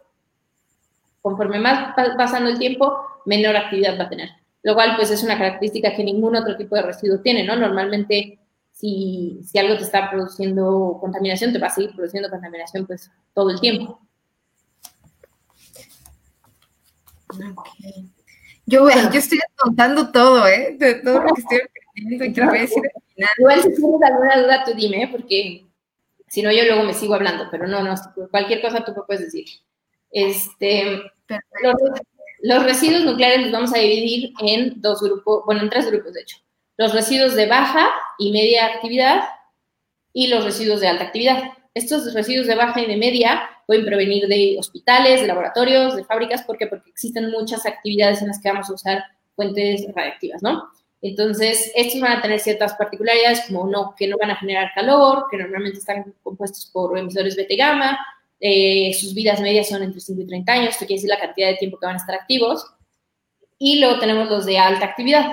Las centrales nucleares también producen algunos de baja y de media, pero ciertamente van a producir más de alta, ¿no? que va a ser el combustible gastado. Eso es nuestro, nuestro residuo de alta actividad. Y bueno, sí va a seguir desprendiendo calor, este, sus emisores alfa son de vida más larga y sus actividades continúan mayor a los 30 años, lo cual pues, luego la gente dice, bueno, ok, pero entonces, ¿qué va a pasar con todos estos residuos? Entonces vamos a hablar de qué sucede con ellos. En México tenemos eh, el Instituto Nacional de Investigaciones Nucleares, es quien se encarga de, los residuos de, media y baja actividad en México, ¿no? Entonces, de cualquier actividad que provengan, ya sea de los hospitales, de las industrias, es quien se va a encargar y los va a, los va a tratar en su planta de tratamiento, que es la Patarder, es un lenguas la palabra, este, y después los va a almacenar en su centro de almacenamiento, que es el CADER. Y bueno, lo que sucede aquí es que se clasifica el tipo de residuo que es, se le da el tratamiento que necesite, se almacenan unos bidones en los cuales se lleva una documentación eh, escrita y documentaciones digitales para que todo el tiempo sepamos de dónde viene este residuo, qué sucede con él, qué contiene, por qué, etcétera, ¿no? Entonces, todo, como podemos ver, todo el tiempo va a estar muy, muy, muy vigilado, ¿no? Y bueno, esa es una, eh, una foto de, de, los bidones en los que se pone y después el almacenamiento en el cadero. yo siento que no es de muy buena calidad, pero luego no hay muchas. Pero bueno, esta de hecho es este, una, un centro de almacenamiento de residuos en España que se llama el Cabril. Estos son residuos de muy baja actividad. Esta foto de hecho la tomé yo sin ninguna protección entre yo y estos residuos de baja actividad porque no la necesitamos. De hecho, aquí si ven una barda, estoy yo parada ahí detrás de esa barda, entonces realmente, pues, literal, los residuos están al alcance de mi mano. Obviamente no lo iba a hacer porque hay que tener, eh, seguir reglas, pero a lo que voy es la, la, la, cercanía, ¿no? Entonces realmente no están teniendo una gran problemática como a veces pensamos. Lo que se hace es que, bueno, se, se les da los tratamientos que necesiten, se ponen en los contenedores que se necesiten, estos son de muy baja actividad, como había dicho, y después este, se van guardando como en estos galerones que al final de, cuando acabe el almacenamiento en este lugar, lo que va a suceder va a ser esto. Los que necesiten estar en bidones eh, de acero con concreto y así, se van a recubrir y después se va a remediar el suelo. Esto quiere decir que al final lo que vamos a obtener es un área verde. Esto no va a estar interactuando con el subsuelo porque va a estar completamente sellado y pues tenemos un área completamente verde, ¿no? Entonces, pues es un gran beneficio que pues normalmente si pensamos en cuestiones de residuos, pensamos eh, tiraderos pues muy desorganizados, con eh, eh, filtraciones al subsuelo, al agua, etcétera, cual pues no va a estar sucediendo aquí. Y los residuos de alta actividad. estas es una cosa que se llama piscinas de enfriamiento. Estas están en las centrales nucleares y como habíamos dicho, lo que tienen ahí es agua y lo que sucede es que el combustible gastado, cuando sale del reactor, se mete en estas piscinas de enfriamiento y se deja que pase tiempo ahí, dependiendo de cuánto tiempo necesitamos que pase, puede pasar 5, 7, 8, 10 años, eh, dependiendo también de la regulación que hay en el país. Y estas piscinas se diseñan para que les pueda caber lo que se necesite, pero puede caberles hasta todo el combustible que va a producir la planta en toda su vida. ¿Por qué? Porque vamos a saber exactamente lo que vamos a estar necesitando en diferentes puntos. Entonces, por ejemplo, en México nuestro combustible está almacenado en nuestras piscinas de enfriamiento actualmente y se está considerando que vamos a estar ahí porque nuestros reactores son relativamente jóvenes. La unidad 1 tiene 30 años. Como te había dicho, pueden vivir más de 60. De hecho, acaba de obtener su relicenciamiento por otros 30 más. Y la unidad 2 tiene 25 años y en 5 años aplica por el relicenciamiento de 30 más.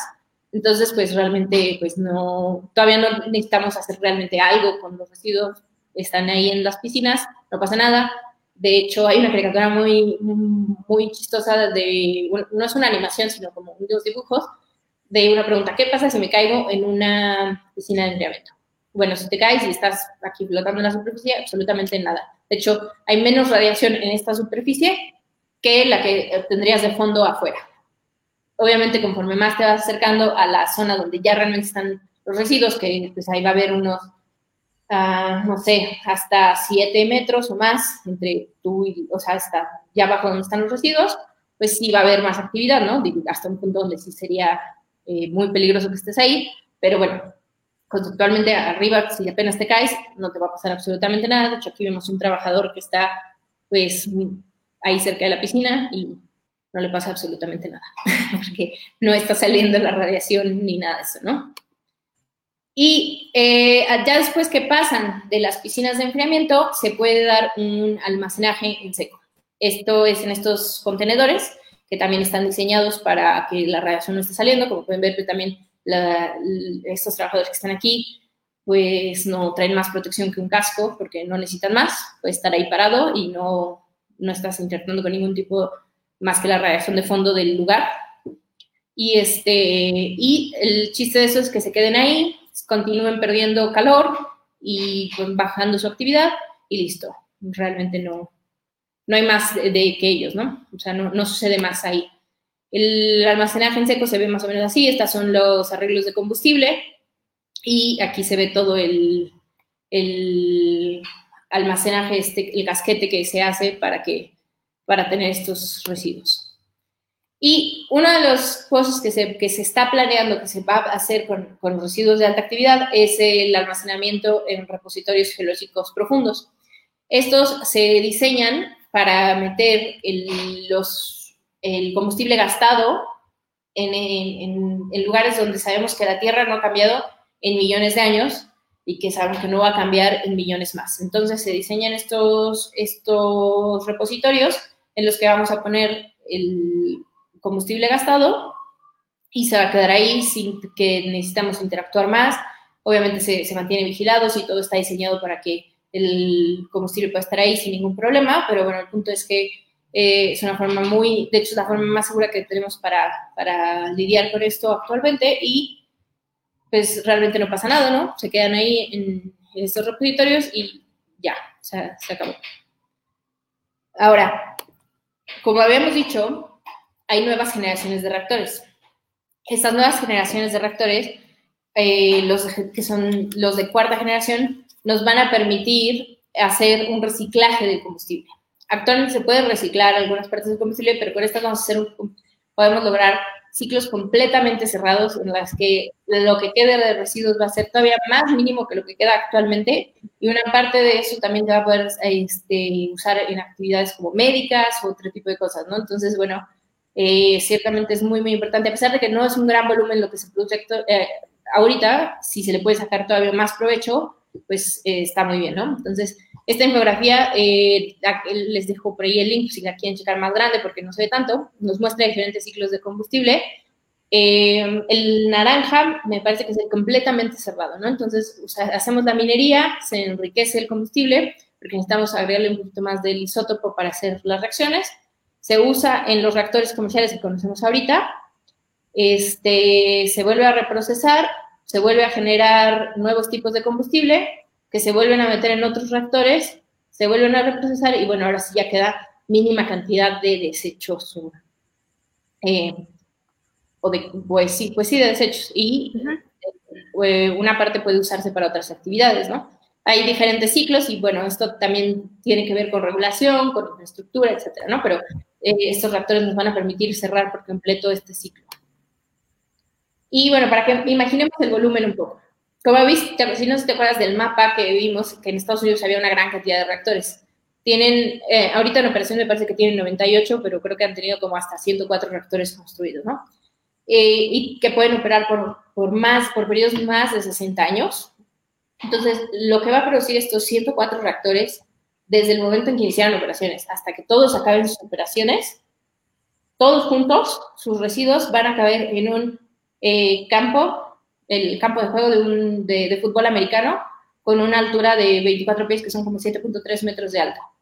Entonces, imagínate toda la cantidad de energía que estuvieron produciendo por cuántos años y que todo, todos, absolutamente todos los desechos que para aquí juntos de 104 reactores, bueno, a, mí esa comparación se me hace loquísima, no sé, que es al final el volumen es muy, muy pequeño. Y de hecho, por ejemplo, eh, también eh, que en Estados Unidos hay el consumo energético es alto en general, no de toda la población, pero bueno, eh, digamos una media, tiene un consumo energético alto. Y si toda la energía que necesita un americano promedio se produjera por combustible nuclear, todos sus desechos cabrían en una sola lata de refresco.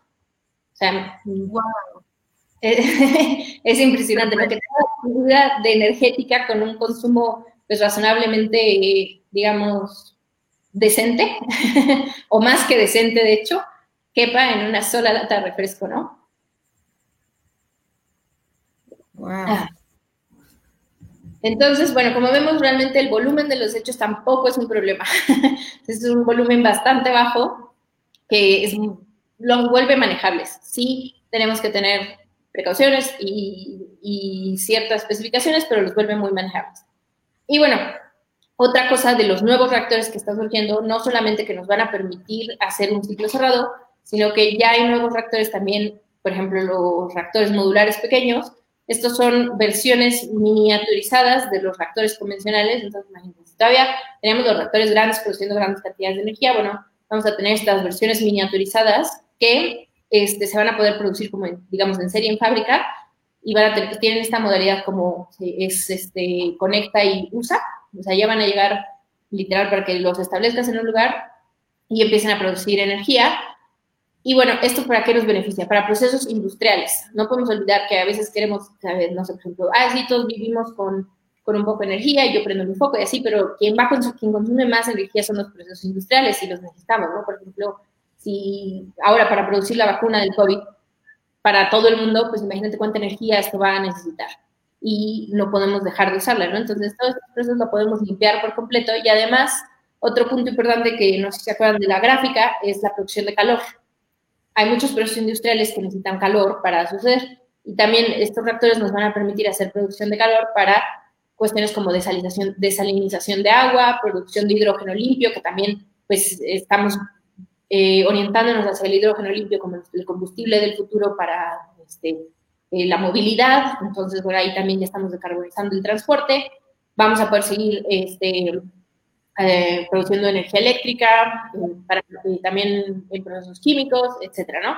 Y estos reactores también permiten mucha este, flexibilidad, eh, todos en conjunto, los diferentes tipos de reactores, para integrarse a sistemas con diferentes tipos de energías, como pues las renovables, ¿no? Entonces, ahí pues estaríamos haciendo una muy buena dupla entre renovables y diferentes tipos de reactores nucleares, y bueno, se, hace una decarbonización pues prácticamente completa de, de, los sistemas energéticos. Y este, entonces, bueno, tiene aplicaciones muy, muy, muy interesantes. Estos reactores pequeños son muy, muy, muy interesantes y tienen muchas funciones para, para pues, nuestra vida diaria. Entonces, bueno, con todo lo que hemos platicado, sí, perdón, dime. ¿Cómo? ¿Cómo, cómo? ¿Me escuché ah, bien? Ah, sí, sí, perdón, es que pensé que habías dicho algo. Continúa, continúa. Yo voy a lanzar mis dudas al final. ok, va. Entonces, bueno, con todo esto que hemos platicado, pues realmente vemos que los sistemas nucleares están en completa, uh, pues digamos, armonía con los pilares del desarrollo sustentable, ¿no? Porque nos van a beneficiar de la, de la dimensión económica produciendo energía que es accesible para el consumidor final, que es muy, muy importante, ¿no? Porque pues sí bien podemos producir energía limpia, pero si le está causando más al consumidor final, ¿cómo la va a pagar? ¿Cómo puede tener acceso a todo esto? Pues hay que considerarlo. En dimensión social, porque pues, pues también se produce una gran cantidad de empleos que además están bien pagados, que generan empleos indirectos en las zonas donde también se ponen, no solamente son actividades extractivas, por ejemplo, como con los fósiles, que pues afortunadamente muchas veces muchos pueblos eh, o zonas extractivas no se desarrolla gran cosa porque los trabajadores no se quedan a vivir ahí, sino van temporalmente, se mueven y bueno, eso lleva a otras actividades que también de hecho tienen consecuencias para las mujeres como explotación, etcétera. Entonces, una vez más volvemos a esta dimensión de género que está completamente metida. En cambio, si desarrollamos la zona y ponemos infraestructura, hay trabajos de calidad, hay educación, se invierte en escuelas, todo eso, bueno, pues mejora eh, la vida diaria, ¿no? y la dimensión ambiental, porque pues este, estamos produciendo energía con muy poco, con volúmenes, pues digamos, chicos de combustible, con residuos manejables, que además vamos a poder producir diferentes cosas, entonces, pues aquí hay, todos los puntos están considerados. Y además de eso, además de todos estos beneficios que ya platicamos, la nuclear no solo tiene aplicaciones energéticas, de hecho, si pensamos en nuestra vida diaria, convivimos con aplicaciones nucleares en todo, todo el tiempo, de forma directa o de forma indirecta, vamos a estar todo el tiempo este, conviviendo con ellas y además hay muchos, muchos proyectos muy interesantes. De hecho, aquí, bueno, hay unas cuantas, como pueden ver, en medicina, que es como lo que más podríamos llegar a pensar, es más tradicional, que la gente no lo ve tan distante, pero también, eh, de hecho, en minería, en, extracción de otro tipo de, energéticos, incluso en la industria fósil se usan técnicas nucleares para la exploración de, del suelo, etcétera. Este, pero hay unas nuevas eh, aplicaciones que a mí me gustaría comentar. Por ejemplo, ahorita hay unos proyectos muy interesantes para identificar eh, cómo afectan los microplásticos en la vida marina y cómo los absorben los microorganismos. Hay técnicas nucleares para poder conocer todo esto. Igual, pues también eh, ambientalmente nos, nos, importa mucho y es muy, muy interesante. Eh, aplicaciones en el arte, que luego gusta mucho que para poder identificar si ciertas obras son originales, qué tipo de retoques han tenido, qué tipo de materiales se usaron, etcétera. ¿Qué otra? pues hay muchísimas, ¿no? Identificar contaminantes en el ambiente, partículas por billón, todo esto, hay muchas actividades que todas están ligadas y eh, que son muy importantes y ciertamente al desarrollar programas nucleares integrales se establecen centros de investigación que se dedican a todo esto, ¿no? Entonces, a todas, todas las actividades que vamos a tener, pues eh, van a estar muy, muy interesantes. Y, bueno, todos o bueno, no todos, pero una gran cantidad de personas ya conocen los, eh, las metas del desarrollo sustentable que estableció la ONU, que eh, a veces parece raro pensarlas como metas porque no se ven tan ligadas, o sea, si las pensamos como de forma individual, pero pues ya que las ligamos ya tiene como que más sentido el pensar, bueno, ok, tenemos que eliminar la pobreza porque también que tiene componentes con eh, educación de calidad, con acceso, con cuestiones de género y todo esto, ¿no? Entonces, el, Organismo Internacional de Energía Atómica considera que la energía nuclear nos puede ayudar a cumplir de forma directa nueve de estas metas, pero de hecho, si pensamos con todas las aplicaciones y también las maneras en las que interviene de forma indirecta, pues realmente nos puede ayudar a cumplir las 17.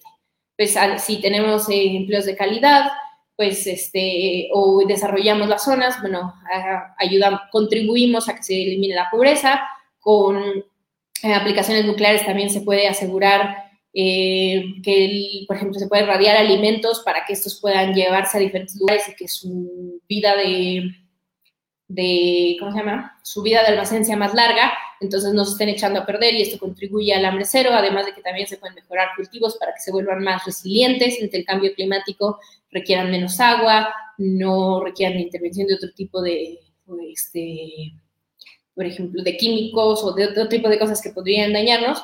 Bueno, este, eh, con técnicas nucleares podemos ser más resilientes.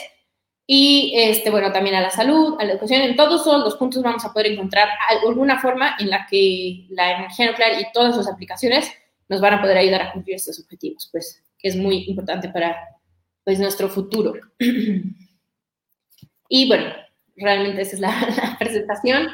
Yo sé que fueron muchas slides, pero espero que hayan sido todas interesantes.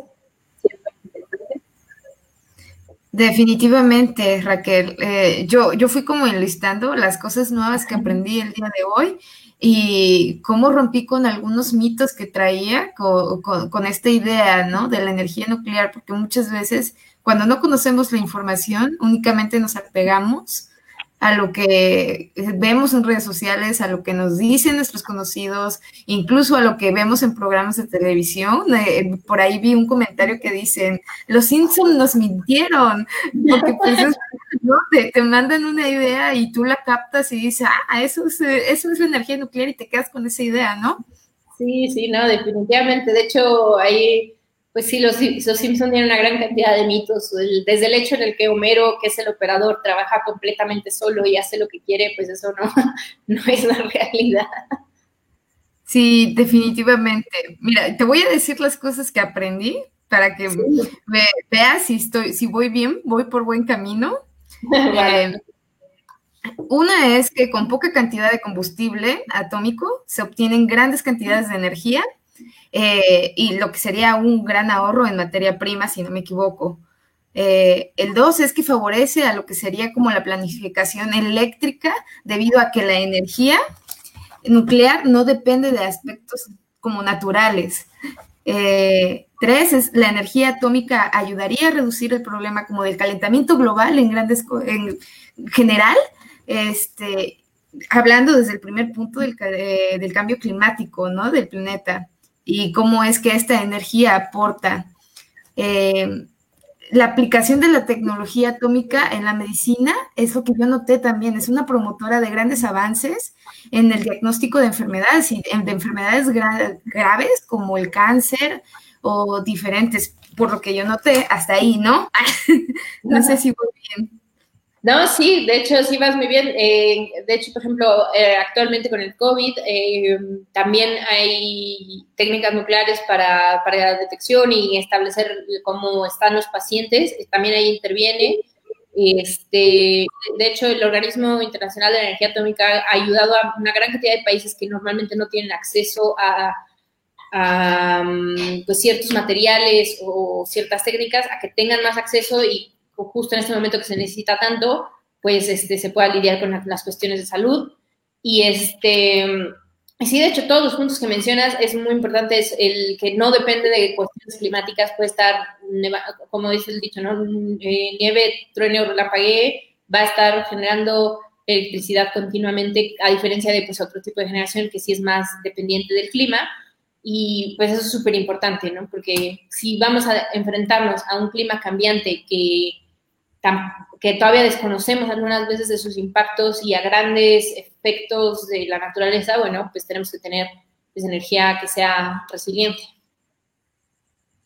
Claro, mira, los mitos que yo me acabo como de, construir fue como la utilización de energía atómica tiene un alto riesgo eh, en caso de algún accidente, ¿no? Pero tampoco vemos el trasfondo de cómo estas empresas, estas eh, como grandes rectores tienen medidas de seguridad.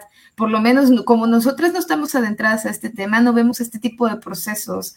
Eh, cuando tú empezaste a explicar cómo eh, los reactores nucleares tienen seguridad como, eh, como capitas de cebolla, ¿no? Tas, tas, tas, te, das cuenta, ¿no? De la gran precaución que tienen tanto para sus empleados como para las personas que viven alrededor. Sí, exacto. De hecho, eh, bueno, también dentro de las medidas de seguridad están los planes eh, de emergencia, los cuales consideran a la población cercana y involucran a las autoridades cercanas para que se pueda, ya sea si se necesita movilizar a la gente o qué, todo este tipo de planes se mantienen considerados y además continuamente se están actualizando, se está considerando que todo esté funcionando perfectamente. Y de hecho, bueno, a veces no me gusta mencionar tanto esto, pero vamos a mencionarlo porque digo, muertes son muertes y uno no debe tratarlas ligeramente, pero en el caso de Fukushima, de hecho, no, no hubo muertes de, trabajadores de la planta realmente, pero lo que sucedió ahí fue la gente, el público entró en pánico. Entonces, realmente a veces lo que la gente piensa es como, no, bueno, es que el accidente mató a la gente. No, lo que mató a la gente fue el desconocimiento y el pánico a la radiación y que no entender estos conceptos, eso es realmente lo que, pues, lo que afectó, ¿no? Digo, obviamente, pues toda, toda vida humana es valiosa y funciona, pero también hay que entender qué sucede en los lugares, ¿no? Y aquí, pues, es la ignorancia lo que, lo que nos afectó de tal grado.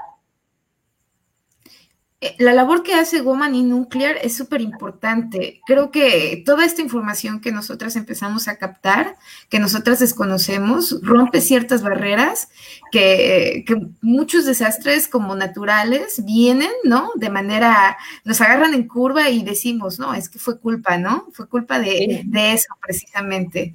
Eh, yo también me quedé con la idea de, que los residuos nucleares generados tardan muchísimos años en perder su radioactividad y peligrosidad, pero no, no sabía que, que habían diferentes formas, ¿no? De contenerla. Eh, por lo menos eh, la piscina que mostraste a mí, a mí me abrió un gran panorama, ¿no? Te, das cuenta de que no, no como en las películas, ¿no? No te lo avientan ahí en el patio trasero de los, los reactores nucleares. Sí, exacto. De hecho, es otro mito de los Siempre que vemos que están interactuando ya con el combustible gastado, es una como masa líquida verde que además nada que ver. no, no son residuos líquidos, están en estado sólido y como habías visto, pues este, se, se mantienen estas piscinas y luego se pueden pasar por tratamientos. Y digo, al final, sí, ciertamente, de hecho, yo creo que si, si lo consideramos, eh, haciendo un análisis, yo creo que no hay industria en general, la que de, lo que sea, no solo de energía eléctrica, más responsable y que tenga más cuidado con todos los procesos que la nuclear. Realmente es una industria sumamente responsable y ayuda mucho el que haya tanta cooperación internacional por mantener la seguridad en todo momento, por mantener los, la buena operación en todo momento. Entonces, eso es súper importante a considerar. Y digo, la industria que sea, si te guste la, la industria textil, la industria eh, que necesitemos, necesitamos regulación para todas, porque pues, esa es la gran problemática que hemos tenido actualmente, ¿no? Que hemos dejado que muchas actividades anden sin regulación, generando grandes cantidades de desecho, generando grandes cantidades de consecuencias para la vida humana y al final estigmatizamos a una que de hecho sí está haciendo las cosas bien contra otras que pues no. Sí, definitivamente. Eh, algo que estuve mm, eh, analizando eh, dentro de la presentación que nos acabas de dar es que a pesar de que tiene una inversión bastante elevada, porque yo me había quedado con la idea de que la inversión para la construcción de una planta nuclear es súper carísima, no, no, no había tomado en cuenta que se recupera, ¿no? Se recupera de una manera fácil y no tardía como en otros casos. Eh, yo había buscado mucho como estas energías alternativas que podemos obtener eh, nosotros. Pues, la crisis ambiental, ¿no? Te pone un panorama súper catastrófico en donde tienes que empezar como a pensar en nuevas alternativas, en donde ya no dependas tanto ni del carbón ni del petróleo eh, y no, me había dado cuenta, ¿no? de, de esta magnitud en donde podemos voltear a ver a una planta nuclear como una alternativa, pero me pone en jaque que en pocos países se disponen como de minas de uranio, que es la materia prima para la energía atómica, y no todos los países disponen de esta tecnología nuclear. No sé qué nos puedas decir al respecto. Sí, no en todos los países hay recursos de, uranio.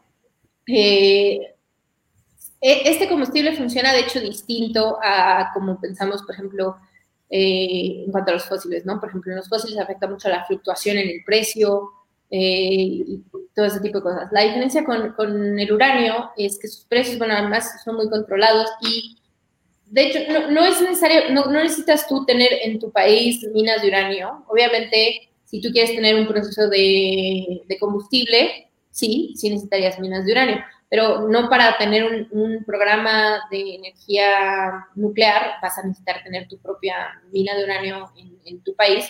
¿Por qué? Pues porque puedes acceder a comprar el combustible en, en, diferentes lados donde se esté produciendo y aún así esto no va a afectar el precio. De hecho, el precio del combustible es mínimo en la cuestión de, en la, generación. O sea, el, el combustible no representa realmente un gasto alto y otro beneficio que tiene es que como se puede planear muy bien cuánto va a estar necesitando, no se tienen que estar reabasteciendo así de diario, le vamos a estar metiendo combustible, de hecho, los, el reabastecimiento sucede cada, depende de la central, pero puede ser 18, 24 meses, hay centrales que en tres años no cambian de combustible, etcétera, ¿no? Entonces, todo esto son datos muy, muy importantes de por qué el comportamiento en cuanto al combustible no es igual que, que, que con otros tipos de generaciones, ¿no? Entonces, por eso realmente no, no necesitas tener recursos de uranio. Si tú vas a desarrollar una industria que contenga pues, la parte de la producción de combustible, sí sería favorable que tengas recursos de uranio, pero, por ejemplo, eh, hay países, por ejemplo, como Francia, que tiene actividades de minería en diferentes países, que yo sé que la actividad minera normalmente es una actividad bastante extractiva, bastante dañina en las zonas en las que llega, pero en esta cuestión se comporta diferente porque, bueno, porque tienes una concentración de, empresas que la están haciendo, lo cual ayuda a que las puedas regular más fácilmente y, este, y tienen que seguir estos lineamientos muy, muy estrictos, ¿no? No, no, no, no, no están, no sé cómo expresarlo, sino más bien, las operaciones son tan reguladas que no dan cabida al mismo tipo de comportamiento tan voraz de otro tipo de minería, se le vas de que como no estás necesitando sacar las cantidades como en, no sé, por ejemplo, en las minas normalmente, pero es muy, pues sí, ¿verdad? ¿no? Todo el tiempo te quieres sacar más, más, más, más, y son grandes extensiones de tierra y todo esto. El comportamiento acá es distinto, entonces la extensión de tierra es menor, eh, tienes que cuidar también que no, que no se contamine el agua, porque si hay un poco de actividad, me, refiero a radiactividad, entonces todo, como tienes que estar cuidando todo esto, hace que la regulación sea más, más estricta. Entonces, aún así, pues tampoco, por esa parte tampoco representa como un daño social o un daño ambiental, de hecho, pues, pues genera empleos a los sitios en donde se va a producir. Y este, no solo eso, sino que también al cerrar el ciclo de combustible, bueno, reduces la necesidad de estar minando cada vez más. ¿Y por qué? Porque va a haber reactores que, hay reactores que son capaces de producir más combustible del que necesitan para operar. Eh, al, al, al, momento de hacer las reacciones, están generando otros radioisótopos que sirven como combustible. Entonces, eh, este, estos se llaman reactores de cría. Entonces, literal, vas a tener como máquinas generadoras de combustible, por así decirlo. y, es, y bueno, también, digo, ciertamente el uranio es muy, muy Más o menos me más o menos me proyecto. ¿Perdón? Más o menos me doy una idea de cómo, de qué está pasando, ¿no? Porque me, lo cuentas y yo me proyecto y me lo imagino. Incluso en comparación a otros procesos extractivos, como no sé si has escuchado del fracking, eh, yo, yo veo a esta energía nuclear muy limpia, muy, muy, muy limpia, en donde no, no es tan invasiva con la tierra, que, que eso es lo importante, ¿no? Sí, exacto. O sea, digo, como toda actividad tiene impactos, ¿no? no cualquier actividad que realicemos como humanos va a tener impactos.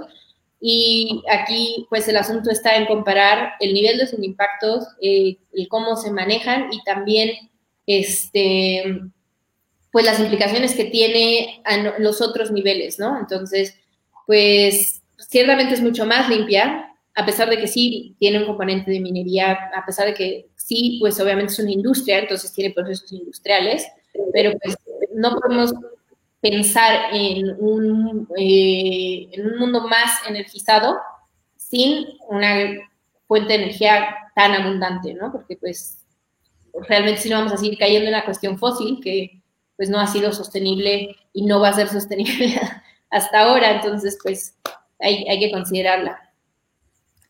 Oye, y como mi última duda sería, por lo menos eh, en donde pues estuve ahí indagando, investigando, eh, me di cuenta que como las centrales nucleares son como objetivos para las organizaciones terroristas, ¿qué tan cierto es eso, esa información que yo me topé?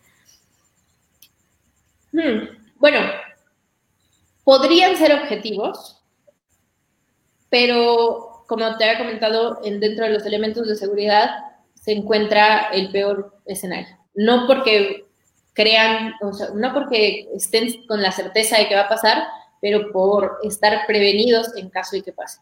Entonces, este peor escenario que considera, considera un ataque terrorista en el que llegan y te estrellan un avión contra el, edificio del reactor. Está considerado que ese edificio no, o sea, que ni se descarapele la pared casi casi. Entonces, imaginan los niveles de seguridad que tienes que tener para poder eh, tomar en cuenta eso. es muy importante.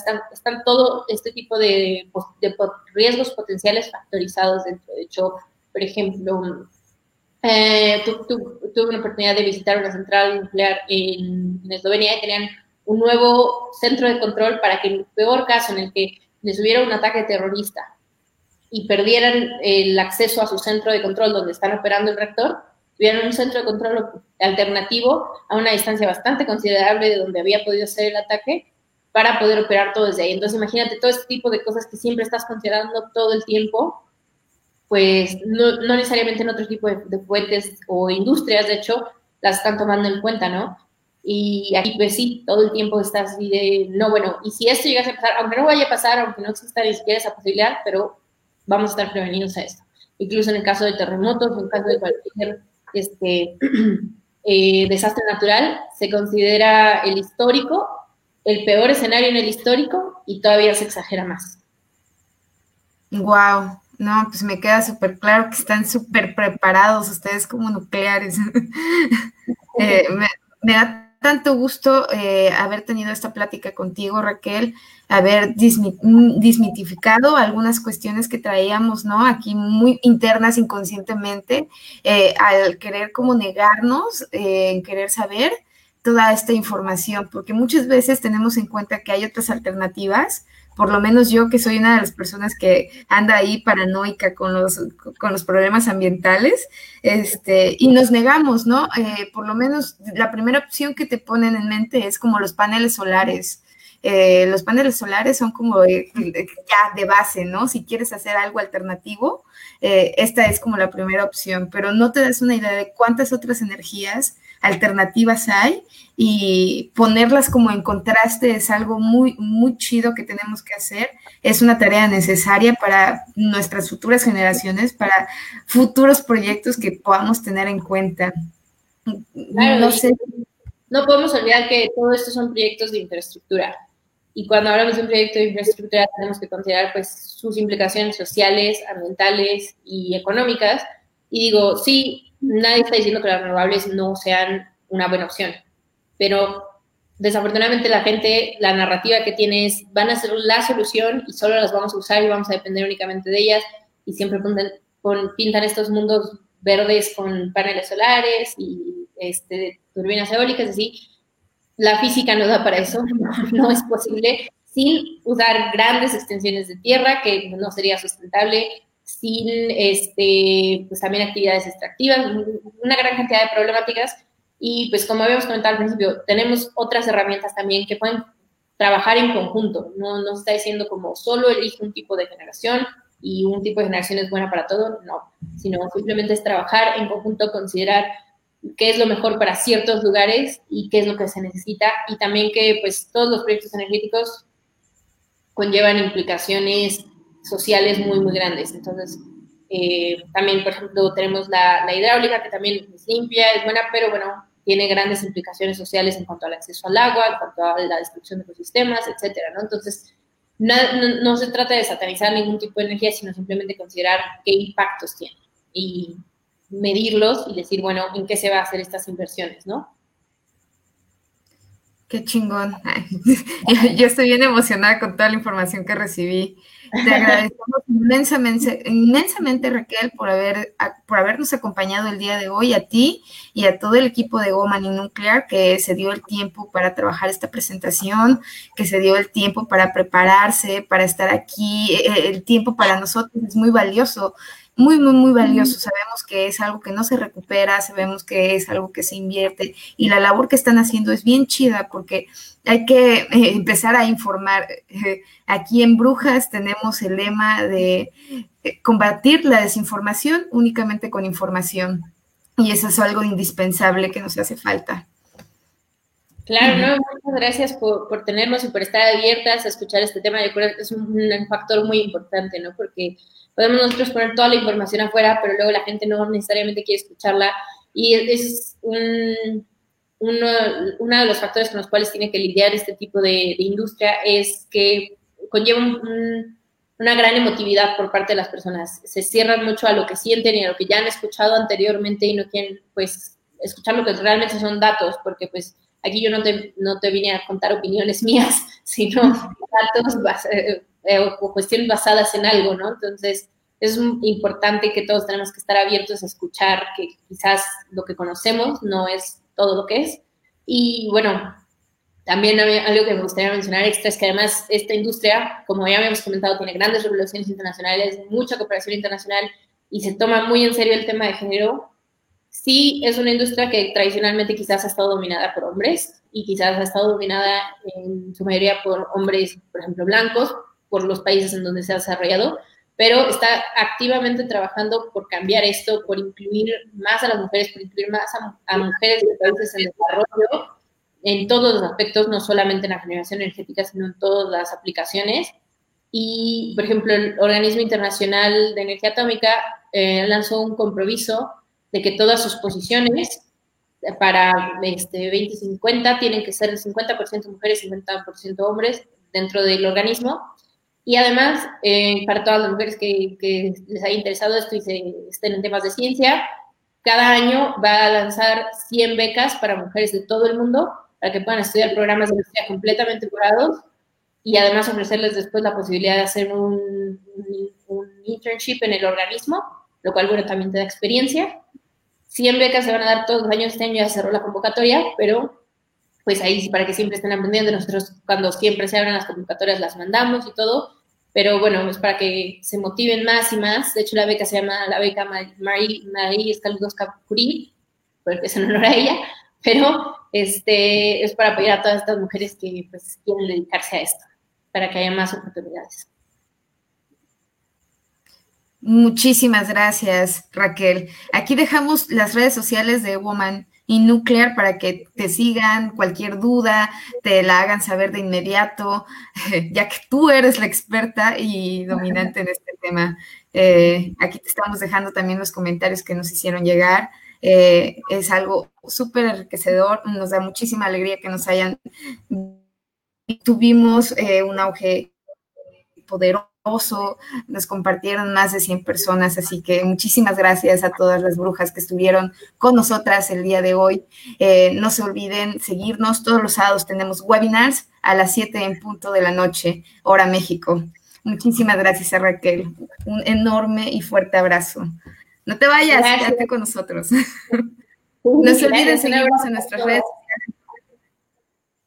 eh, no se olviden seguirnos en nuestras redes sociales, Brujas. Estamos en Spotify como Brujas CFU, estamos en Facebook. Ya estamos con la cuenta de Instagram activa. También nos pueden seguir como Brujas CFU. En todo, en todo, en todo, en todo aparecemos como Brujas CFU. pues muchísimas gracias y hasta pronto. Ah, no, espérense. También a nuestras operadoras en Croles. Les agradecemos inmensamente. Esmeralda Castillo, un enorme abrazo. abrazo. Gracias, gracias por apoyarnos siempre.